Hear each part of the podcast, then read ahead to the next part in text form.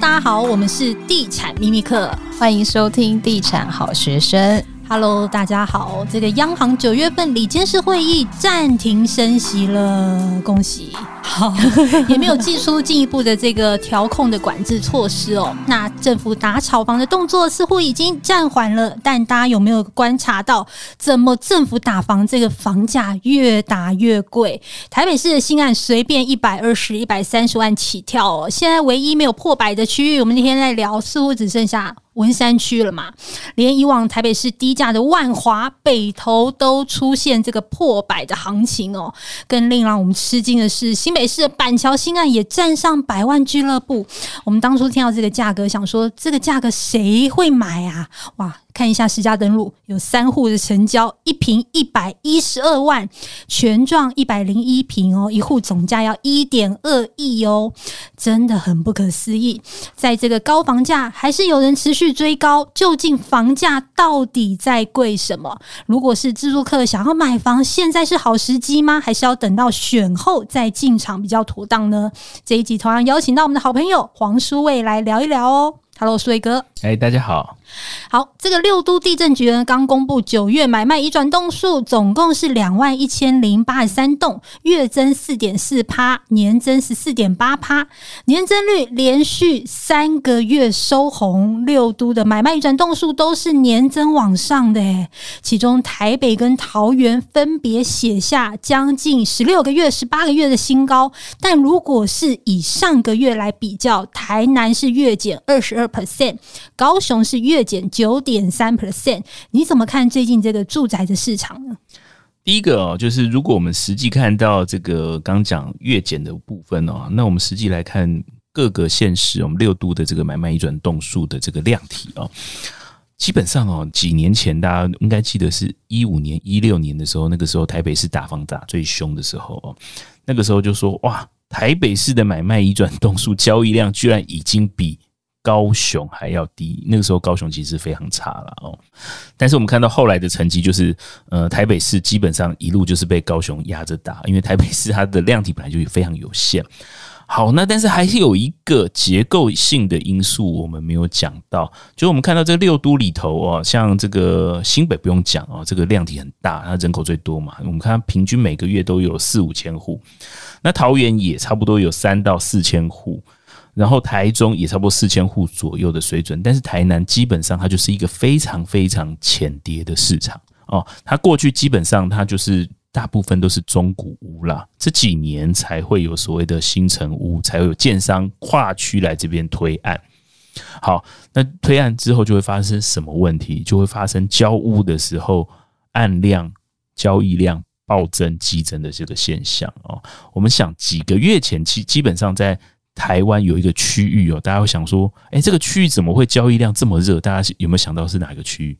台中，提醒一下，有没有想过？海线吗？啊，对 对对，那个什么台中什么清水无，随便一案交屋都一千五。对啊，随便那个案子都是超大，所以它那个量体哦，就会造成它整个这个波动非常大。那个是台中而已哦，而且它是看单一行政区，但是我们看到台南，它就会碰到这个问题了。它本来量体就没有很大。哦，那如果有一个案子，几个案子同时从化区几个案子同时在交屋的时候，它那个量体就被冲大、冲高。那之前去年的时候，在高雄、北高雄，像男子人武也会发生这种问题。只要有案子在冲高的时候，大家就觉得哇，真的好热。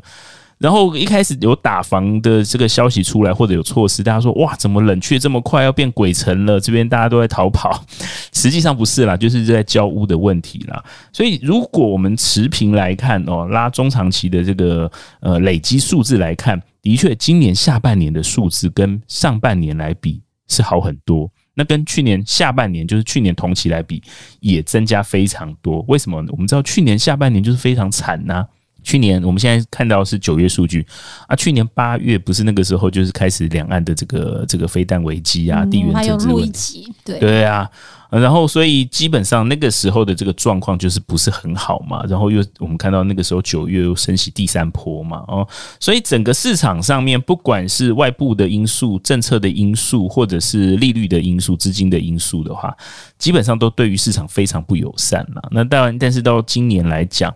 到下半年哦，从七月开始所谓的新青安，它等于是帮整个贷款政策做一个定锚嘛。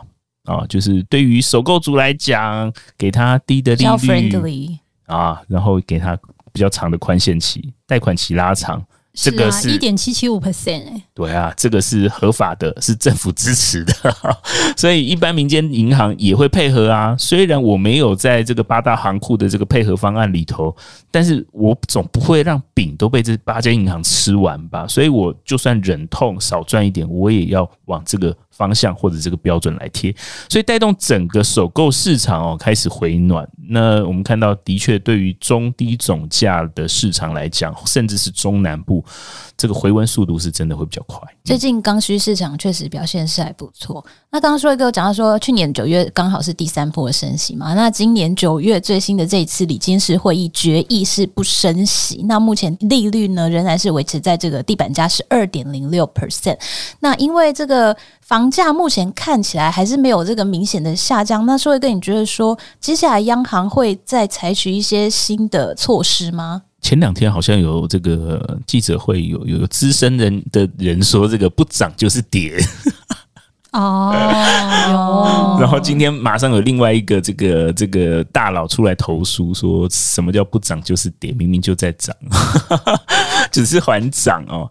好，那第一个我们要讨论这个事情，就是房价有没有跌啊，或者是央行在看什么？那央行的确也有拿出三个指标来看。第一个，他就说国泰指数上面哦，这个涨价的幅度已经跟之前比是变小了。再来就是信义房价指数来看，这个这个今年上半年的这个涨幅也压缩了。那第三个就是我们看到那个 PMI，我们就是采购经理人指数里头的这个非制造业，这叫 NMI 啊。他说看起来啊，这个数值它是以五十作为荣枯线，超过五十是认为扩张。在五十以下，就是整个市场在紧缩。那看起来现在目前仍然是在五十以下，虽然是数值有往上，但是整体来讲仍然是偏保守。所以他认为说，整个市场的不管是业者的投资量，或者是对未来的这个房价看法，相对来讲都已经收敛了。再来就是市场表现的这个价格的走势也开始和缓了。第三个就不用讲了，买卖交易量其实变少了，所以央行啊。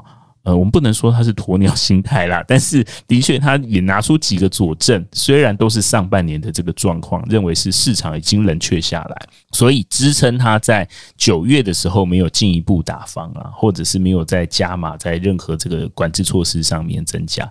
但是必须讲啦，的确，第一个这个我觉得政府是非常两难啦哦，因为新青安出来以后，这个如果我们回想去年，其实这个。杨金龙总裁在市场上发生了一件这个市场冲击蛮大的，就是他在立法院的时候，他不是说这个我们说市场管制的措施不排除所谓贷款年期的缩减，记不记得？哦，对，那时候哇，大家一阵骂声哦，哦，群起攻之，对，对不对？真的，不管是银行或者是建筑投资，或者是一般的要准备卖房的屋主，大家觉得说哇，这个房价涨成这样，你如果贷款期限再往前缩，然后这个利息也继续往上涨的话，根本房子都不用。用卖了嘛？哦，没办法，所谓的以这个时间换取空间了哦，所以的确以目前的来讲哦，他也知道整个市场上如果要让它降温的关键是什么啦，就是贷款条件。那但是没办法啊，我们看到利息补贴啊这些贷款政策持续出来，所以它这个东西已经不是它单方面或者是单一机构能控制的。但是我觉得他们已经觉得已经尽力了啦，哦，不管是对于建商上面的这些约束管制，或者是对于这些我们说，甚至是我们刚讲第二房这个买方，我们在六月的时候已经进行管制了嘛，只能贷七成，而且没有宽限期，他觉得他已经做到底了，那他当然不能 show hand 嘛，不能说这个最后是第二户也只能贷六折。所以对于市场来讲，我觉得它是还算是比较鸽派啦。因为整体市场来看，除了房市之外，其他的产业表现其实也不是太好。像进出口的这个表现就是非常惨哦。那如果说产业面的话，可能也只有 AI 半导体表现部分的表现个股表现是比较好，其他产业的这个表现其实都受到不管是美国升息、资金转向。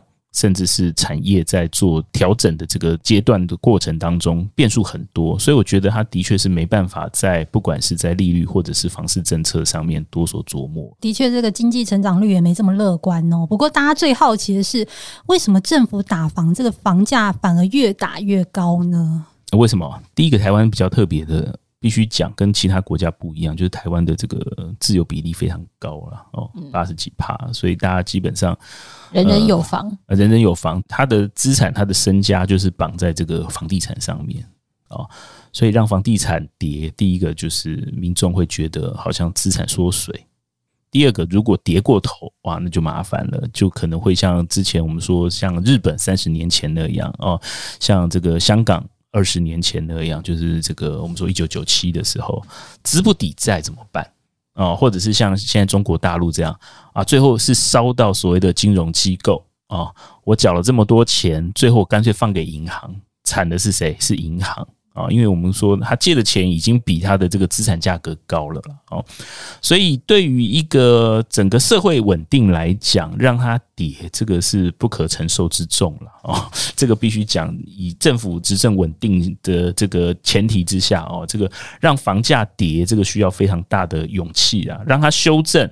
让它调整是 OK，但是让它整体跌的话，这绝对不是房地产的问题而已啊！所以这个一定是社会议题啦。好，那当然这个讲的比较现实。那第二个就是我们刚刚讲，大家的这个持有率这么高，然后所谓的这个闲置资金的比例、超额储蓄的比例又这么高，所以基本上只要有人这个有价格松动。然后他只是个人的问题的话，呃，前面那一集有讲哦，这个卖了一个一百二十五亿的案子，对不对？有钱人口袋还是非常深哦，他要出来抄底或者出来接收这些他觉得有潜力的资产的机会是非常高，所以价格很难跌，不管是大型小型的都一样。啊，然后大家传统的过去的这些投资经验，或者是过去的这个资产持有的经验来讲，房产真的要跌的机会还真的不高哦，除非非常特殊的区域、非常特殊的这个时段进场的，或者是非常特殊的产品，也是会有可能。是是是是，腰斩都有，所以基本上大家会觉得说，那还是房价。尤其是住宅部分要跌是有一点困难。那最近其实也蛮多粉丝会想要来跟我们讨论说这个买房的时机点的问题嘛，因为最近有一个也蛮大要即将要到来的，就是二零二四年的这个总统大选，就在明年的一月十三日。那大家就会在考虑说，哎，到底是选前进场好，还是要等选后进场比较妥当？舒伟哥你怎么看？呃，选前选后哦，我觉得唯一最大的变数应该是这个，也不是我们能能思考或者是推测的啦，就是是不是还是要看，就是当选人的这一个住宅政策比较可能是偏哪一边？会比较好来判断。现在有人在讲住宅政策吗？没人讲啊，对啊，我们已经关注很久了，没有任何。我们还想要邀请，就是都来我们这里聊一下他们的政策是怎样。没有人提，完全没人提。反正我觉得这几组，他基本上，他对于这种资本市场的运作，或者是房地产投资，基本上不管是目前大家台面上看得到，或者是市场报道的媒体报道的，其实都非常明确了哦。对于他的这个，应该没有什么特别特殊打压。的这个措施或者是想法，所以还是以所谓的建设、招商、繁荣为主调，所以不动产不太可能会不好。好，那你认为最近有打算买房的人，什么样的物件相对比较有机会谈到好的价格呢？当然是第一个是预售屋啊，对不对？为什么？因为第一个是预售屋只能卖给自然人，而且又不能转手。那所以价格会很硬，那价格很硬很难谈，但是它不会跌啊，因为它要卖很久，还要卖到成屋，所以基本上对于一些买方来讲，其实就要很务实的来看你的这个财务条件、你的收入，还有你未来的这个居住的需求。